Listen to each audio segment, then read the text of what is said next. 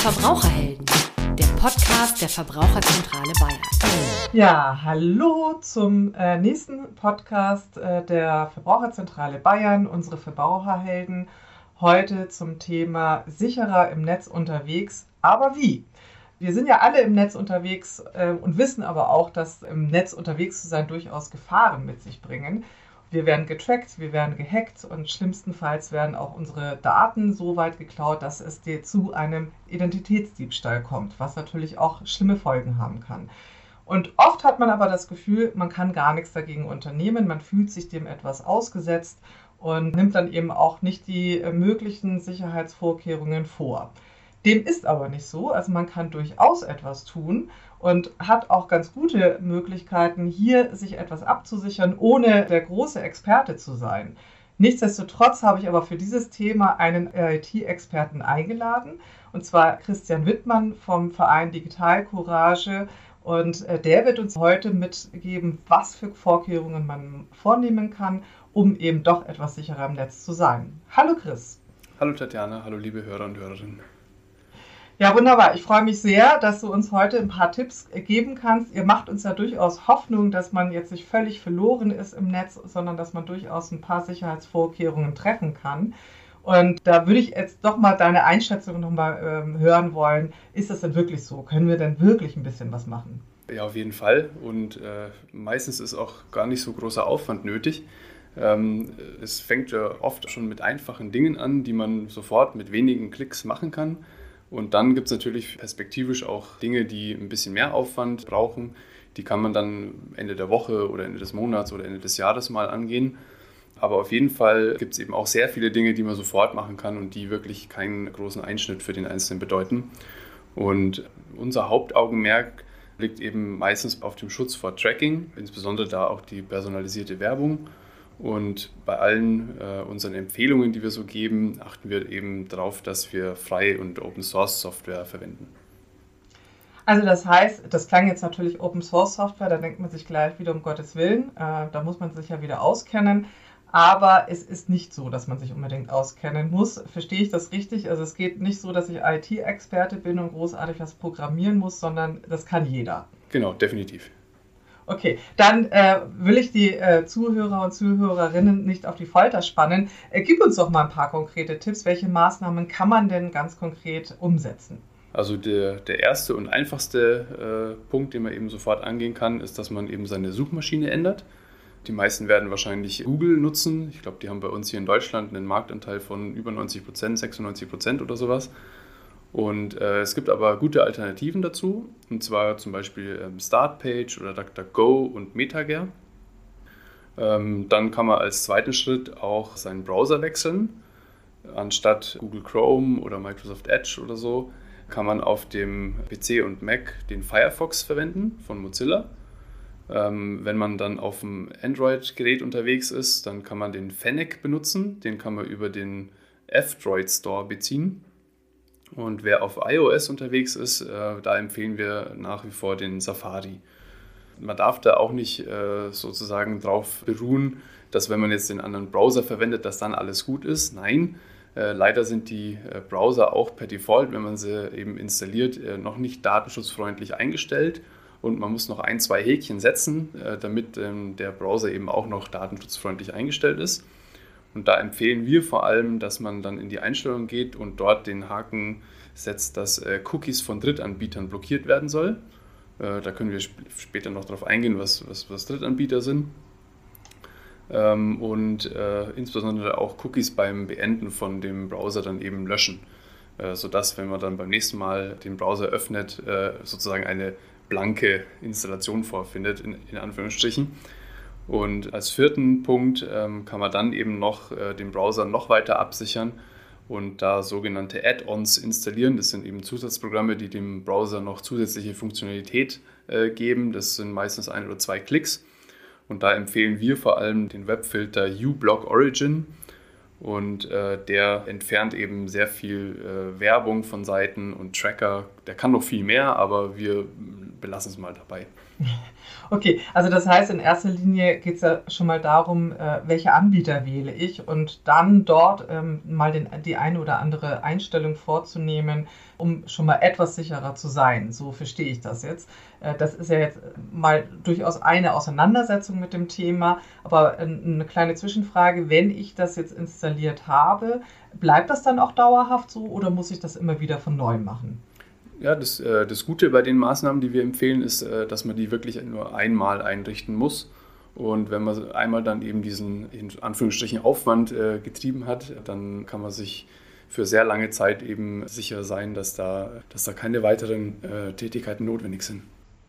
Okay, ähm, das ist ja schon mal von Vorteil, weil ich glaube, das ist ja genau auch das, was man gar nicht möchte. Ne? Man möchte ja nicht jeden Tag irgendwie neue Klicks machen, neue Dinge hochladen und sich dann mit den Einstellungen beschäftigen müssen. Man will ja einfach surfen und im äh, Netz unterwegs sein. Äh, in dem Zusammenhang noch ein kleiner Mini-Werbeblock von unserer Seite. Wir haben ja auch den sogenannten äh, Nervenschoner. Das ist ja auch ein Plugin, mit dem man dann verhindern kann, dass überhaupt Cookie-Banner äh, erscheinen. Also äh, da geht es ja jetzt eher darum, ein paar Klicks weniger zu machen. Aber das sind ja dann die Klicks, die eher nerven. Und insofern kann ich das an der Stelle auch nur ans Herz legen, äh, den zu installieren. Das ist auch sehr einfach möglich und verhindert dann eben, dass diese Abfragen kommen, ob man jetzt äh, getrackt werden will oder nicht. Aber das sind ja noch nicht alle Tipps. Ähm, so wie ich das verstanden habe, gibt es ja noch ein paar mehr. Äh, was wären denn noch für Möglichkeiten da für Verbraucherinnen und Verbraucher, sich im Netz etwas sicherer zu bewegen? Ein ganz wichtiger Punkt ist eben auch äh, die Wahl des E-Mail-Anbieters. Und wir empfehlen da eben vertrauenswürdige E-Mail-Anbieter wie posteo.de oder mailbox.org. Was äh, eigentlich ein No-Go ist, also äh, sind diese sogenannten Free-Mailer, ich, ich nenne nur ein paar von denen, wie zum Beispiel Gmail, GMX oder Web.de.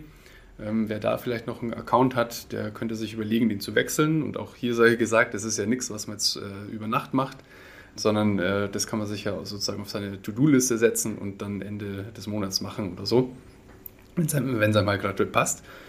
Und ähm, ein anderer Punkt, der ist äh, sehr eng damit verknüpft, ist eben auch die Wahl des äh, richtigen Messengers. Äh, die meisten Leute werden wahrscheinlich äh, WhatsApp oder ähnliche verwenden und wir empfehlen stattdessen eher Signal oder auch Element zu nehmen. Und als letzten Punkt, der aber auch nicht äh, unterbewertet werden darf, äh, ist, dass man seine Passwörter absichert. Und zwar gibt es da die goldene Regel, dass man ähm, sein, sein Passwort niemals mehrfach verwenden soll. Äh, oder auch äh, anders ausgedrückt ist das ein Passwort pro Dienst. Ja, also äh, da muss ich ganz kurz immer die ersten zwei Sachen mit dem E-Mail-Anbieter und dem Messenger, das ist wirklich was, was man wahrscheinlich in einer stillen Minute mal machen muss, weil es geht ja auch darum, dann auch seinen ganzen Kontakten äh, dann eben Bescheid zu geben. Ne? Die ersten ähm, Punkte waren ja eher so, was man für sich macht und hier geht es ja dann wirklich auch darum, dann in, in der Kommunikation dann neue Wege zu gehen. Ähm, das ist ja sicherlich nicht mal schnell mit ein paar Klicks erledigt. Aber kommen wir mal zu den leidigen Passwörtern. Das ist natürlich äh, durchaus ein Brett zu sagen, ein Passwort pro Dienst, weil wir haben ja immer mehr Dienste und das heißt auch immer mehr Passwörter. Wie soll denn das gehen, dass man sich die alle merkt? Also da muss ich wirklich nochmal nachfragen, da muss es doch Tipps geben, weil äh, wie machst du das denn? Du hast doch bestimmt auch nicht alle Passwörter im Kopf. Auf, auf jeden Fall, ja, das wäre viel zu viel. Ich glaube, ich habe mal durchgezählt und ich bin, glaube ich, bei 50 Diensten oder so angemeldet und ich kann mir unmöglich 50 Passwörter merken und schon gar nicht, wenn ich dann auch noch den Anspruch habe, dass die Passwörter auch noch sicher sein sollen. Aber es gibt äh, da glücklicherweise Abhilfe und zwar sogenannte Passwortmanager. Die Passwortmanager kann man sich vorstellen wie so ein Tresor, in den man eben alle seine Passwörter äh, gibt und der verwaltet die. Aber der kann nicht nur die Passwörter verwalten, sondern der hat auch noch einen sehr starken Generator für Passwörter. Also mir geht es zum Beispiel sehr oft so, wenn ich auf einer Seite bin und ich mich da zum ersten Mal registriere und mir ein Passwort ausdenken muss, dann bin ich erstmal so ein bisschen überfordert, so, hä, jetzt muss ich mir schon wieder ein Passwort ausdenken. Und, Wer nicht? Genau. Und, und, und, seit ich den Passwortmanager habe, äh, denke ich da überhaupt nicht mehr nach. Ich gehe einfach zu dem Passwortmanager, sage, bitte gib mir ein neues Passwort. Das soll, keine Ahnung, 20 Zeichen lang sein, Sonderzeichen, Zahlen, Buchstaben beinhalten und dann speichere ich die mir im Tresor. Und äh, die kann ich dann eben jedes Mal von dort dann eben wieder nehmen, um mich dann bei den jeweiligen Diensten anzumelden. Also wir empfehlen da eben verschiedene Passwortmanager. Für den PC und den Mac ist das eben der KeyPass XC, Wer auf Android unterwegs ist, soll den KeyPass DX nehmen und wer auf iOS unterwegs ist, äh, kann KeyPassium nehmen. Das sind quasi alles, äh, die basieren alle auf dem, der gleichen Software, nur sind eben angepasst an die jeweiligen Betriebssysteme. Da hätte ich ja aber doch noch mal ähm, die eine oder andere Zwischenfrage. Ist denn dieser Passwortmanager denn auch wirklich sicher? Weil das ist ja auch im Netz. Oder verstehe ich das falsch? Ähm, das ist nicht im Netz, äh, also, oder beziehungsweise es gibt unterschiedliche. Die, die wir empfehlen, okay. das sind wirklich nur ähm, Passwortmanager, die die Passwortdatenbank lokal auf dem Endgerät speichern. Also wer das dann auf seinem Computer nutzt, die sind dann auf der Festplatte des Computers oder wer das auf dem äh, Smartphone nutzt, die sind dann auf dem äh, Flash-Drive des Smartphones aber die sind erstmal per se nicht äh, in, in der Cloud oder bei irgendwelchen anderen Rechnern. Es gibt auch Anbieter, die wir aber nicht empfehlen, die eben den Passwort Safe dann eben in der Cloud speichern, was natürlich auf der einen Seite Komfort bringt, weil man von allen Endgeräten gleichzeitig den Zugriff hat. Ähm, aber also da muss man sich halt schon auch fragen, ähm, ist die Cloud ein sicherer Platz für alle meine Passwörter? Meine Antwort ist nein. Wir empfehlen das nicht. Dafür gibt es aber tolle Zusatzprogramme, mit denen man ähm, dann eben auch die, Syn die Synchronisation zwischen verschiedenen Endgeräten erleichtern kann und eben auch so Bedienungshilfen, die dann auch das Auto-Ausfüllen äh, von irgendwelchen äh, Zugangsdaten dem Nutzer erleichtern. Aber um zur Sicherheitsfrage zurückzukommen, bei Keepers ist es eben so, dass die Software Open Source ist, das heißt der Source Code ist von jedem einsehbar und außerdem ist die Software schon äh, sehr lange auf dem Markt und auch sehr große Unternehmen setzen auf die Software. Und was die Verschlüsselungsalgorithmen angeht, äh, ist Keepers eben total up-to-date und verwendet eben die stärksten zurzeit zur Verfügung stehenden äh, Algorithmen. Und wer eben sozusagen wirklich auf Nummer sicher gehen will und dem das nicht ausreicht, den Passwort safe mit einem starken Passwort zu sichern, der kann sich auch noch eine Zwei-Faktor-Authentifizierung einrichten und da braucht man dann das Passwort und ein Key-File, um dann eben den, diesen Safe zu öffnen. Das heißt, was die Sicherheit anbelangt, ist KeePass sehr sicher. Ja, wunderbar. Also das heißt aber auch dafür vielleicht mal einen regnerischen Sonntag mal hernehmen, um dann alle Passwörter dann oder alles damit einzurichten, um dann das eine Passwort, das man jetzt für alle verwendet hat, auch dann mal dementsprechend anzupassen. Ich habe noch eine Frage im Zusammenhang mit Passwörtern. Das ist ja immer mal wieder so ähm, das Hin und Her. Man soll sie regelmäßig ändern oder eben nicht regelmäßig ändern. die Frage hat sich doch dann mit so einem Passwortmanager erledigt, oder? Ich würde da auch sagen, ja. Also wer einen Passwortmanager verwendet und dort die sehr starken generierten Passwörter eben verwendet, und zusätzlich eben nur einen Passwort pro Dienst hat, ähm, der ist da schon mal auf einer sehr sicheren Seite und da würde ich sagen, dass es gar nicht so wichtig ist, regelmäßig die Passwörter zu ändern. Wer allerdings eben nicht starke Passwörter verwendet oder leider immer noch mehrere Dienste mit dem gleichen Passwort absichert, äh, da lohnt es sich auf jeden Fall regelmäßig die Passwörter zu ändern. Okay, also das heißt, das ist wirklich so ein bisschen der Unterschied. Für die einen äh, ist es gar nicht mehr so notwendig und bei den anderen wäre es dann genau. durchaus genau. angebracht. Und, aber hier sei auch noch angemerkt, also selbst wenn ich den Passwortmanager verwende, dann ist es ja super leicht, bei allen meinen Diensten die Passwörter zu ändern, weil ich habe ja sofort in, innerhalb von dem Tresor die Liste, wo ich überhaupt meine Accounts habe, kann einfach äh, sagen, hier generiere mir mal mein neues Passwort, muss dann einmal auf die Seite gehen, das Passwort ändern und fertig. Also ich bin mir sicher, dass ich für die 50 Passwörter, die ich in meinem Safe hatte, bräuchte ich eine Stunde und dann hätte ich alle geändert. Oh, das klingt ja gut. Also ist es doch nicht der ganze Sonntag, sondern nur zum Frühstückskaffee die genau. Stunde. Ja, wunderbar, das ist auch toll. Muss ich auch gleich machen. Ich muss gestehen, das ist auch was, wovor ich mich immer bisher ein bisschen gedrückt habe, weil das natürlich so ein Fremdmanager ist.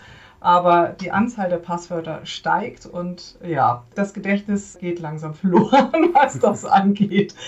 Aber wenn man das jetzt alles umgesetzt hat, also diese ganzen Tipps, die du uns jetzt gegeben hast, wirklich umgesetzt hat, es klingt ja alles machbar, muss man ja ehrlich sagen. Man muss es einfach tun. Das ist ja, glaube ich, irgendwie diese Hemmschwelle, die man immer überwinden muss. Nichtsdestotrotz muss man was tun. Lohnt sich das denn wirklich? Ist man dann wirklich sicherer? Erzielt das wirklich eine Wirkung oder ist das nur so vermeintlich dann fürs bessere Gefühl? Also ich würde sagen, auf jeden Fall, weil man eben durch die Maßnahmen, die ich genannt habe, eben seinen digitalen Fußabdruck reduziert. Und viele von den Trackern und Datensammlern werden da ausgesperrt und haben dann eben überhaupt keinen oder haben es sehr viel schwerer, wirklich an, an, ans Datensammeln zu, zu kommen. Und worum es uns auch geht, ist auch mit so einfachen Maßnahmen, äh, ist einfach auch das Bewusstsein zu schaffen für die Maßnahmen und so ein bisschen hinter die Kulissen zu blicken. Und ein Ziel von uns ist halt auch dann damit äh, sozusagen äh, wieder digitale Mündigkeit zu erreichen. Also dass ich, dass ich weiß, was, was passiert und dass ich mir eben auch sicher sein kann, dass die Dinge, die ich online tue, auch seine Richtigkeit haben. Also es lohnt sich und äh, deswegen kann man nur den äh, Rat geben, sich doch dann mal damit auseinanderzusetzen und äh, die ein oder andere oder bestenfalls alle Maßnahmen dann auch mal umzusetzen. Aber du hast ja vorhin gesagt, das ist ja noch nicht alles. Hast du dann noch Tipps, wie man denn dann so, so die darüber hinausgehenden Maßnahmen dann auch noch umsetzen kann? Genau, also wir haben auf unserer Homepage digitalcourage.de slash digitale Selbstverteidigung ein riesengroßes Kompendium mit äh, allen möglichen Tipps zu allen möglichen Dingen, die man online so tun will, ob das jetzt Groupware ist und Telefonkonferenzen oder eben Passwortmanager. Da haben wir eben sehr viel äh, Wissen gesammelt und eben auch Anleitungen geschrieben für jedermann, auch ohne IT-Kenntnisse und haben eben auch noch weiterführende Links für diejenigen, die dann doch ein bisschen mehr wissen wollen. Also da lohnt es sich auf jeden Fall reinzuschauen und, und dann eben die nächsten Schritte anzugehen. Also das war nochmal wichtig, dass du gesagt hast, Anleitung für diejenigen, die sich nicht damit auskennen. Also das heißt also auch wieder für jedermann, dass man dann eben wahrscheinlich Schritt für Schritt dann die Schritte auch dann irgendwie umsetzen kann. Genau. Ja, und dein letzter Ratschlag, also das waren ja jetzt schon jede Menge Tipps, aber gibt es doch einen letzten Ratschlag, den du den Zuhörern und Zuhörerinnen mitgeben möchtest? Der wichtigste Ratschlag ist, glaube ich, dass man einfach keine Angst vor den Veränderungen haben soll. Ich sage immer, in der IT gibt es ja meistens äh, ein rückgängig machen. Und wenn man mal irgendwas in den Sand gesetzt hat, dann kann man ja sozusagen immer auf den rückgängig machen äh, Button klicken. Und wenn doch mal ein bisschen äh, zu viel Unsicherheit vorherrscht, dann kann man auch gerne äh, die Krypto-Cafés besuchen, die wir eben auch mit der Verbraucherzentrale Bayern zusammen äh, anbieten. Und da gibt es dann eben noch mehr praktische Tipps. Und äh, wenn wir es dann auch mal wieder äh, nicht online machen, dann kann man auch den Leuten über die Schulter schauen und eben helfen. Ja, das, da freue ich mich auch immer sehr darüber, dass wir dieses Angebot zusammen zur Verfügung stellen können. Da kann ich allen Zuhörern und Zuhörerinnen nur raten, mal auf unsere Homepage zu schauen, welche Termine wir dort anbieten und wann das nächste stattfindet. Und man kann sich dann halt auch da völlig umsonst anmelden. Also insofern ist das sicherlich eine Möglichkeit, dann nochmal Fragen stellen zu können. Ich höre raus, wir werden das Internet nicht löschen, wenn wir was ausprobieren. Also das rückgängig machen ist natürlich einer der liebsten Tasten, wenn man sich nicht so sicher ist. Also das funktioniert immer ganz gut, Gott sei Dank. Also in diesem Sinne auch an dich herzlichen Dank für diese Tipps. Ich glaube, das eine oder andere ist dann doch wirklich ganz gut umsetzbar und kann man relativ schnell und zügig einhalten. Und das eine oder andere werde ich jetzt auch gleich mal machen. In diesem Sinne herzlichen Dank. Wir werden uns sicherlich nochmal sprechen mit anderen Themen, aber an dieser Stelle super und vielen Dank für die Tipps. Ja, danke auch und bis bald. Bis bald. Ansonsten möchte ich mich natürlich verabschieden bei den Zuhörerinnen und Zuhörern und unser Heldentipp zum Abschluss immer erstmal durchatmen und bei uns informieren auf www.verbraucherzentrale-bayern.de. Vielen Dank fürs Zuhören und bis zum nächsten Mal. Die Verbraucherhelden, der Podcast der Verbraucherzentrale Bayern.